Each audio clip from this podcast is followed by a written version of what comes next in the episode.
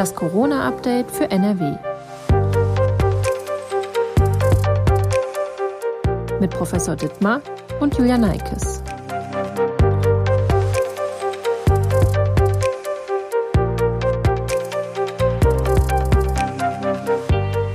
Herzlich willkommen zur ersten Podcast-Folge von Das Corona-Update für NRW. Ich bin Julia Neikes und arbeite in der Videoabteilung der Funke Mediengruppe in Essen.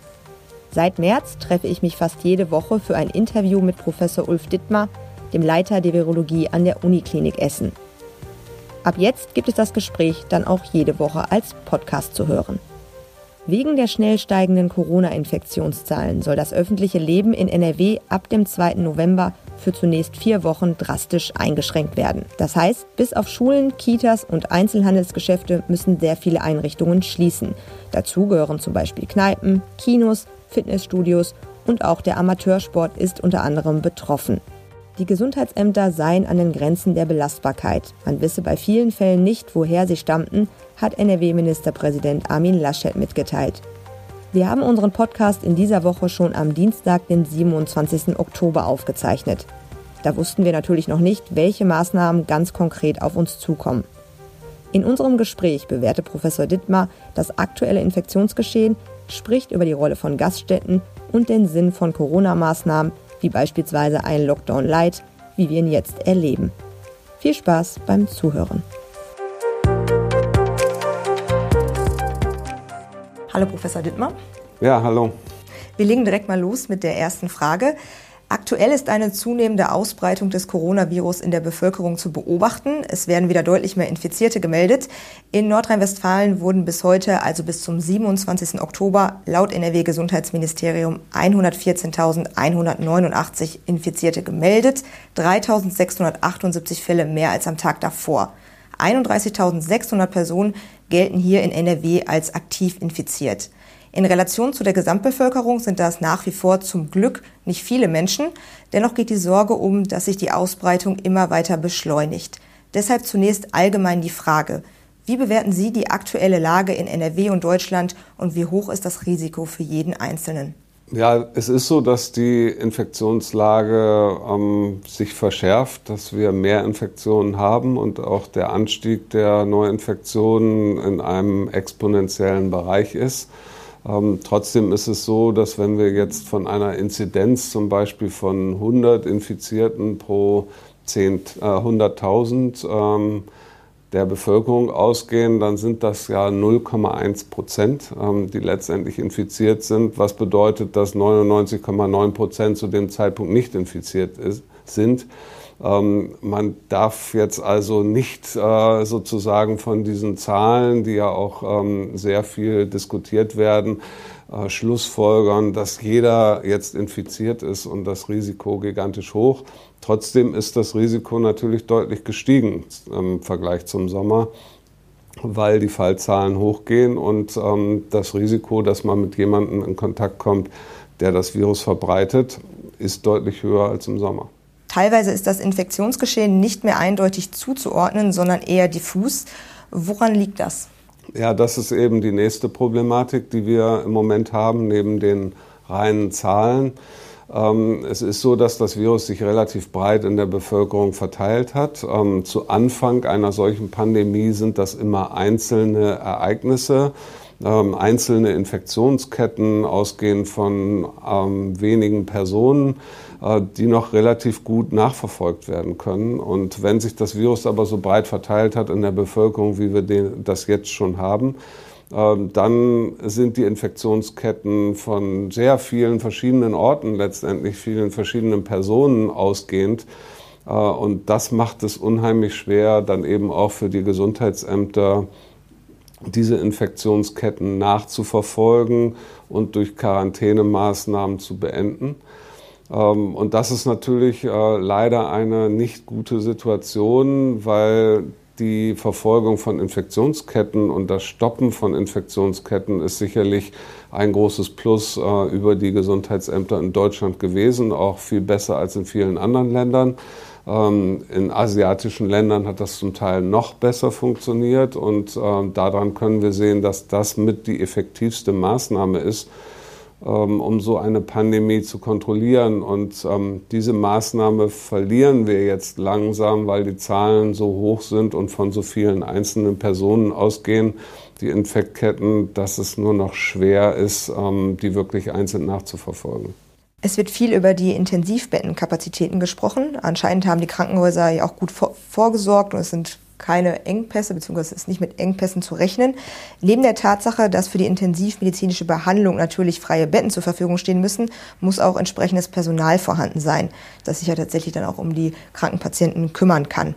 Gibt es überhaupt genug Krankenhauspersonal, dass die vielen Intensivbetten bei Bedarf komplett äh, belegt werden können? Ja, das ist genau der Punkt, der uns alle so ein bisschen umtreibt. Ähm, sicherlich sind äh, Kapazitäten geschaffen worden, sowohl für ähm, Intensivbetten als auch für Normalbetten. Auch für die nicht so schwer erkrankten Covid-Patienten brauchen wir auch eine Kapazität von Normalbetten.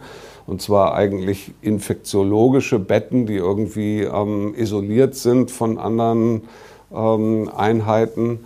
Ähm, aber das Personal wird sozusagen ein entscheidender Faktor sein in diesem Herbst und Winter. Ähm, es ist so, dass es sowieso schon vorher einen Pflegemangel gegeben hat.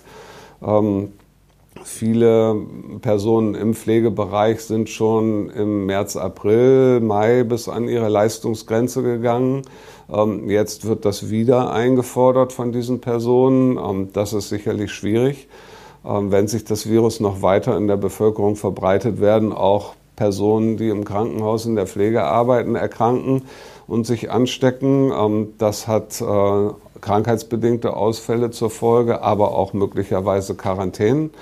Ähm, dann, wenn am Arbeitsplatz diese Personen nicht exakt getrennt waren, ähm, so dass es äh, durchaus sein kann, dass wir auf ein Personalproblem im Herbst und Winter hinauslaufen ähm, und gar nicht so sehr auf die reine Anzahl an Intensivbetten oder Beatmungsgeräten, sondern dass eher das Nadelöhr werden wird, dass wir ausreichend Pflegepersonal zur Verfügung haben und auch Ärzte äh, für die ähm, sehr stark erkrankten Patienten. Das ist was, wo wir dringend versuchen müssen, noch die letzten Ressourcen irgendwie mobil zu machen, ähm, dass wir diese Problematik so lange wie möglich ähm, zumindest auffangen können. Ja, aber wir werden Personalprobleme kriegen im Herbst, Winter. Das sieht man jetzt schon in einigen Krankenhäusern. Äh, und das werden wir nicht ganz vermeiden können. Gibt es aber auch irgendwie eine Lösung für? Es gibt keine gute Lösung dafür, weil man kann jetzt nicht ganz schnell irgendwelches Pflegepersonal ausbilden. Ähm, es gibt so ein bisschen Pflegepersonal auf dem Zeitarbeitsmarkt, aber das ist eigentlich auch schon aufgebraucht, muss man sagen. Und die eigentliche Lösung, ähm, die größere Lösung ist nur Pflegepersonal von anderen Bereichen äh, in den Bereich der Covid-19-Pflege zu verschieben. Ähm, was aber bedeutet, dass wir ähm, Krankenversorgung in anderen Bereichen, nicht Covid-19-Bereichen, einschränken werden müssen, äh, wieder im Herbst und im Winter. Und ähm, das ist natürlich auch nicht gut, weil das hat äh, Folgeschäden für andere erkrankte Patienten. aber es wird wahrscheinlich nichts äh, bleiben, als das zumindest zum gewissen Maße zu machen und planbare OPs zum Beispiel und andere Sachen zu verschieben, ähm, um letztendlich äh, die Covid-19-Patienten, die wir auch in Deutschland sehen werden, und wir sehen sie jetzt schon hier in Essen, entsprechend versorgen zu können. Gefühlt wird momentan jeden Tag auf Bundes-, Länder- oder auch Städteebene über neue Regelungen und Maßnahmen diskutiert, um die Virusausbreitung zu verlangsamen. Halten Sie die aktuellen Maßnahmen für sinnvoll oder müsste es weitere, strengere Maßnahmen geben, beziehungsweise möglicherweise an der einen oder anderen Stelle auch Anpassungen? Also sind manche Regelungen aus virologischer Sicht vielleicht auch fragwürdig? Ja, es hat sicherlich auch Maßnahmen gegeben, die aus virologischer, infektiologischer Sicht ähm, wirklich fragwürdig waren, wie zum Beispiel das Beherbergungsverbot. Ähm, das hatte, hätte man sich besser gespart und ähm, sinnvollere Maßnahmen ähm, sich überlegt, weil das verunsichert am Ende nur. Äh, ich glaube, viele der Maßnahmen, die es gibt, sind sinnvoll. Wir müssen versuchen, weiterhin große Menschenansammlungen zu vermeiden, den Abstand einzuhalten und äh, Mund-Nasenschutz zu tragen. Ähm, darüber hinausgehende Maßnahmen gingen dann ja in Richtung eines Lockdowns, zum Beispiel, zumindest teilweise oder sogar vollständig. Wir wissen jetzt, dass ähm, ein Lockdown, der auch Schulen betrifft, Geschäfte und so weiter, äh, sehr große Folgen für die Gesellschaft hat. Und wir sollten alles tun, ähm, alle Maßnahmen irgendwie anzuwenden, die äh, machbar sind, ohne dass man in einen erneuten harten Lockdown geht, ähm, weil das hat sehr viel Folgen für wirtschaftliche Aspekte, aber auch viele gesundheitliche Aspekte von Personen, die jetzt nicht an Covid-19 leiden, aber an anderen Erkrankungen leiden und ähm, die nicht mehr richtig behandelt werden können, sich nicht zum Arzt trauen, psychische Folgen haben. Ähm, wir sollten versuchen, alles möglich zu machen, um das zu verhindern. Und da ist auch jeder Einzelne gefragt. Zum Beispiel der Mund-Nasenschutz hilft hervorragend. Ähm, jeder, der sich und andere schützen möchte, sollte bitte in möglichst vielen Situationen einen Mund-Nasenschutz tragen. In Bayern gibt es ja in dem Landkreis Rottal-Inn aktuell ein ähm, ja, Lockdown Light seit heute vorübergehend ähm, werden zum Beispiel Restaurants geschlossen, Fitnessstudios sind geschlossen, die Leute sollen nicht mehr vor die Tür gehen, wenn es nicht dringend notwendig ist. Schulen und Kitas sind tatsächlich auch geschlossen worden. Und der Grund dafür ist, dass die Sieben-Tage-Inzidenz zuletzt deutlich über 200 lag. Es gibt ja doch einige Regionen, auch hier in NRW, die auch in diese Richtung steuern. Und es ist bestimmt nicht auszuschließen, dass es zeitnah auch dazu kommt, dass die Sieben-Tage-Inzidenz über 200 klettert. Ähm, Habe ich Sie dann richtig verstanden, dass Sie das auch nicht für sonderlich sinnvoll halten würden, wenn die Politik jetzt in den nächsten Tagen beispielsweise entscheidet, dass hier auch so ein Mini-Lockdown durchgeführt wird oder angeordnet wird? Ja, wie gesagt, es, äh, wir wissen vom ersten Mal, dass ähm, ein Lockdown sehr große Folgen für viele andere Bereiche hat. Und äh, wir sollten, solange es geht, versuchen, diese Maßnahme zu verhindern. Ähm, nun ist es auch so, dass wir wissen, dass ähm, Gaststätten, wo Personen mit Mund-Nasenschutz zu ihrem Tisch gehen und dann in einzelnen Gruppen an dem Tisch sitzen und mit Mund-Nasenschutz wieder rausgehen, keine in großen Infektionsherde darstellen. Ähm, es gibt gar keine großen belegten Infektionsketten von einem Gaststättenbetrieb, wie ich ihn gerade beschrieben habe. Ähm, es gibt vor allen Dingen große Infektionsketten von großen Partys, ähm, wo viele Menschen eben ohne Mund-Nasenschutz äh, eng zusammenkommen und feiern. Ich glaube, hier müsste man versuchen, alles, was in der Macht steht, äh, sowas zu reglementieren und möglichst wenig davon zuzulassen und möglichst viel von dem anderen normalen Leben, normalen Einkaufen gehen, dann eben auch mit Mund-Nasenschutz äh, eben zuzulassen. Ich glaube auch, ähm, Schulen, zumindestens äh, wo auch eben Mund-Nasenschutz in der Schule getragen werden kann äh, und es ein gutes Hygienekonzept gibt, haben sich auch nicht als große Infektionsquellen erwiesen. Ähm, und hier müssen wir so viel Gesellschaft und ähm, miteinander zulassen, wie es irgendwie geht, ähm, um die Maßnahmen letztendlich gezielter durchzuführen, da wirklich anzusetzen, wo die großen Infektionsgefahren auch wirklich herrschen. Und nicht gefühlt willkürlich dann Verbote aussprechen, die dann vielleicht auch gar nichts dazu beitragen, dass das Virus eingedämmt wird, wie zum Beispiel vor die Tür gehen. Ja genau, die große Gießkanne hilft da am Ende nicht. Alle möglichen Maßnahmen, ähm, auch irgendwie sich jetzt, ähm, das war ja in anderen Ländern der Fall, in Deutschland nicht, aber irgendwie 200 Meter von seiner Wohnung entfernen zu dürfen, aber nicht 400 Meter, ähm, das macht keinen Sinn. Ähm, das Virus macht keinen Unterschied, ob man sich 200 oder 400 Meter von seiner Wohnung entfernt. Ähm, solche Maßnahmen sollte man überdenken und sich konzentrieren auf die Maßnahmen, die wirklich sinnvoll sind und die großen Infektionsketten betreffen. Und da haben wir viel gelernt. Das heißt, wir können Maßnahmen deutlich gezielter durchführen, als wir das im März, April gemacht haben. Also sprich, die meisten Infektionsketten, die gibt es da, wo, sagten Sie ja gerade schon, Partys gefeiert werden, wahrscheinlich auch in Altenheimen, wenn dann doch da mal irgendwie was äh, passiert oder viele Leute aufeinander sitzen. Ähm, wie sieht es denn jetzt zum Beispiel aus mit äh, Veranstaltungen, die jetzt ein, also professionelle Veranstaltungen, wenn es keine privaten Veranstaltungen, die ein äh, Hygienekonzept haben und professionell durchgeführt werden oder zum Beispiel auch Fitnessstudios? Gibt es da irgendwelche Erkenntnisse darüber, ob da Infektionsketten zum Beispiel hier in Essen ausgebrochen sind? Also mir ist zum Beispiel auch nichts bekannt. Also ich kenne jetzt hier aus Essen auch keine größere Infektionskette, die im Fitnessstudio seinen Anfang genommen hat. Ähm, es sollte eine größere Untersuchung auch über Fitnessstudios und solche Einrichtungen gemacht werden. Ähm, die Ergebnisse sind aber meiner Ansicht nach bisher noch nicht vorgelegt worden, so dass man das nicht abschließend äh, bewerten kann. Ähm, aber ich glaube schon, dass es viele Veranstaltungen gab mit einem guten Hygienekonzept, ähm, wo es keine Infektionsketten gegeben hat, nach allem, was man weiß. Ähm, und solche Veranstaltungen und auch Geschäfte mit, einer, mit einem entsprechenden Konzept sollte man äh, definitiv weiterführen, auch wenn die Infektionszahlen jetzt äh, hochgegangen sind. Ähm, man sollte nicht an dem Ende ansetzen, wo eigentlich gar keine Gefährdung ist, sondern versuchen, so gut es uns möglich ist, an dem Ende anzusetzen, wo wirklich die meisten Infektionen stattfinden. Ähm, und das ist im privaten Umfeld, teilweise auch am Arbeitsplatz.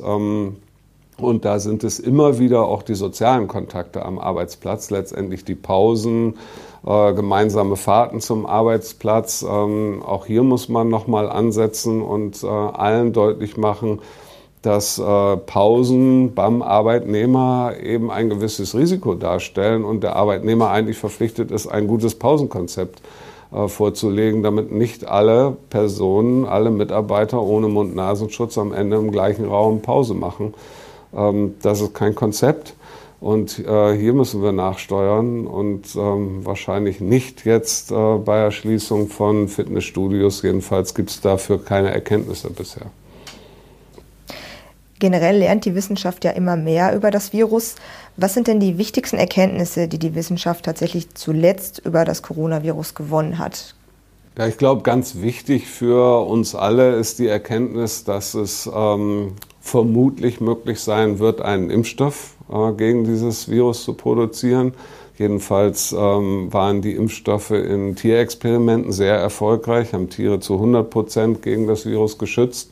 Ähm, die jetzt in den klinischen Tests befindlichen Impfstoffe ähm, sind offensichtlich so in der Lage, hervorragende Immunantworten hervorzurufen, dass man davon ausgehen muss, dass sie auch Menschen schützen werden. Ähm, das werden wir sehr bald erfahren, weil die klinischen Studien sind derzeit in der Auswertung und wir werden die Ergebnisse in wenigen Wochen sehen, die auch zeigen, wie gut diese Impfstoffe schützen können. Ähm, das ist sicherlich eine sehr, sehr wichtige Erkenntnis, weil sie einfach für die Menschheit sehr bedeutend ist. Ähm, und das ist gar nicht selbstverständlich. Wir sehen an Viren wie HIV oder Hepatitis C, dass wir auch nach 30, 40 Jahren Impfstoffentwicklung noch keinen Impfstoff haben. Ähm, also hier hätten wir deutlich äh, schwierigere Situationen auch haben können, als wir das offensichtlich bei diesem Virus haben. Ähm, und die andere sehr wichtige Erkenntnis ist, dass wir jetzt besser verstehen, in welchen Phasen Covid-19 die Erkrankung eigentlich abläuft und was wir früh therapeutisch tun können und was wir spät therapeutisch tun können ähm, und damit tatsächlich viele Menschenleben retten können äh, von Patienten, die eben auch schwer erkrankt sind. Äh, zum Glück wenden wir dieses Wissen konsequent in Deutschland an. Das ist längst nicht in allen Ländern der Fall. Äh, zum Beispiel in den USA gibt es die gleichen Erkenntnisse, sie werden aber nicht umgesetzt im Krankenhaus, weil eine frühe Therapie bei nicht so stark Erkrankten mit einem teuren Medikament in den USA in der Regel nicht durchgeführt wird. Ähm, hier bei uns in Deutschland führen wir das durch. Und dafür können wir alle dankbar sein, ähm, denn viele Patienten entwickeln gar keine schweren Verläufe, weil wir sie rechtzeitig früh richtig therapieren. Äh, und da haben wir viel gelernt, äh, wie wir das exakt durchführen müssen. Das Robert Koch Institut appelliert an die Bevölkerung, sich für den Infektionsschutz einzusetzen. Ähm, sind wir machtlos gegenüber dem Virus oder kann wirklich jeder Einzelne etwas bewirken? Sie haben ja vorhin schon mal angedeutet, dass das so ist, aber anders gefragt, was kann man denn wirklich tun, um wirklich was Positives beizutragen? Ja, ich glaube, wir können oder sind alle gefordert, ähm, letztendlich was beizutragen. Natürlich auch uns selbst zu schützen. Ich glaube, die Entscheidung, ähm, werde ich jetzt in den nächsten Monaten noch infiziert oder äh, bin ich nicht infiziert, bis ein Impfstoff eventuell auf dem Markt ist, liegt auch an jedem selber. Ähm, Denn wenn man sich versucht, konsequent zu schützen, ist das Infektionsrisiko weiterhin noch sehr gering. Und der konsequente Schutz ist eben, ähm, dass man größeren Menschenansammlungen aus dem Weg geht, ähm, dass man versucht, den Abstand einzuhalten. Ähm, das gelingt nicht immer, weil andere Menschen dann eben auch den Abstand nicht einhalten und man sozusagen in eine Situation gezwungen wird, die man eigentlich gar nicht möchte. Äh, und insofern ist äh, mit das Wichtigste der Mund-Nasenschutz, äh, dem ich nur jedem empfehlen kann, ähm, ständig oder so viel wie möglich in Gruppen in der Öffentlichkeit zu tragen, weil das ist ein Eigen- und Fremdschutz. Und wenn man einen besonders guten Eigenschutz haben möchte, ähm, dann besorgt man sich eine sogenannte FFP-Maske ähm, die sind so dicht, dass man eigentlich kaum einer Infektionsgefahr ausgesetzt ist, wenn man die trägt, wenn man in die Öffentlichkeit geht. Ähm, man muss sie dann eben konsequent tragen und da hat es jeder selbst in der Hand, sich so gut zu schützen, dass er über diesen Winter kommt und äh, dann wahrscheinlich sich nicht infiziert, bevor ein Impfstoff auf dem Markt ist und er die Alternative hat, sich eben impfen zu lassen. Ähm, da sind wir alle gefragt, jeder individuell, aber auch für die Gesellschaft, denn wir müssen versuchen, die Infektionszahlen wieder runter äh, zu führen, zu senken, zumindest nicht weiter steigen zu lassen. Ähm, weil, wie gesagt, wir haben schon in einigen Krankenhäusern wieder Engpässe und wir werden sehr viele Patienten wieder sehen, wenn die Infektionszahlen exponentiell steigen. Also fasse ich zusammen, für jeden Einzelnen ist es wichtig, dass man sich an den Mund-Nasenschutz hält und den trägt überall da, dort, wo viele Menschen auf einem Haufen sind, sage ich mal, viele Menschen zusammenkommen und auf der anderen Seite äh, keine großen Partys feiern und auch Familien feiern, klein halten und vielleicht eher mal an die Luft spazieren gehen, anstatt sich in Innenräumen zu treffen. So Kleinigkeiten sind es dann quasi schon. Genau, es sind die Kleinigkeiten, die ein hohes Risiko oder ein sehr geringes Risiko ausmachen äh, sich zu infizieren. Wenn man mit vielen Leuten sich in einem Raum aufhält und auch noch singt, alle zusammen, dann ist das Infektionsrisiko extrem hoch. Ähm, wenn man sich draußen aufhält, nicht singt, mit äh, zwei Personen nur rumläuft und einen Mund-Nasenschutz trägt, ist das Infektionsrisiko extrem gering. Und ähm, insofern hat jeder es in der Hand, ähm, sich selber dafür zu entscheiden, ob er ein hohes Risiko eingehen möchte oder ein niedriges Risiko. Allerdings haben wir auch eine gesellschaftliche Verantwortung. Das heißt, eigentlich hat das nicht jeder selber in der Hand, sondern jeder sollte mitmachen, dass wir in Deutschland möglichst gut über diesen Herbst und Winter kommen. Wie ist Ihre Prognose für den Winter? Ja, ich bin so ein bisschen ähm, enttäuscht sozusagen, dass wir diese ähm, starken Steigerungen an Neuinfektionen schon im Oktober hatten. Da habe ich nicht mit gerechnet, muss ich sagen. Ähm, ich habe mit diesen Zahlen, die wir jetzt schon haben, erst im November gerechnet, weil wir das von den anderen Coronaviren die erkältungsähnliche Erkrankungen verursachen, kennen. Die kommen eigentlich erst ähm, dann vermehrt im November wieder. Ähm, also es beunruhigt mich ein wenig, dass wir diese hohen Zahlen schon im Oktober haben. Und wir sehen, wir haben auch entsprechend die Patienten leider wieder im Krankenhaus. Ähm, ich hoffe, dass viele Menschen sich dafür entscheiden, jetzt vorsichtiger zu sein, die entsprechenden Regeln einzuhalten und wir zumindest die Infektionszahlen konstant halten können ähm, dann wird auch das Gesundheitssystem in Deutschland weiter funktionieren, denn wir sind so gut aufgestellt wie vielleicht kein anderes Land äh, auf der Welt, vielleicht Ausnahme einiger asiatische Länder. Ähm, und insofern haben wir da ein hohes Gut, was wir aber auch nicht äh, überfordern dürfen, damit dass wir ähm, gar keine Maßnahmen mehr einhalten und die Infektionszahlen so hoch steigen, dass dann letztendlich auch das tolle Gesundheitssystem in Deutschland überfordert wäre.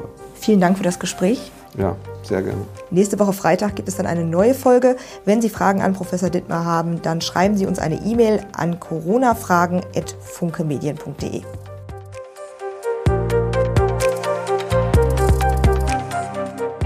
Ein Podcast der WAZ, WP, NRZ und WR.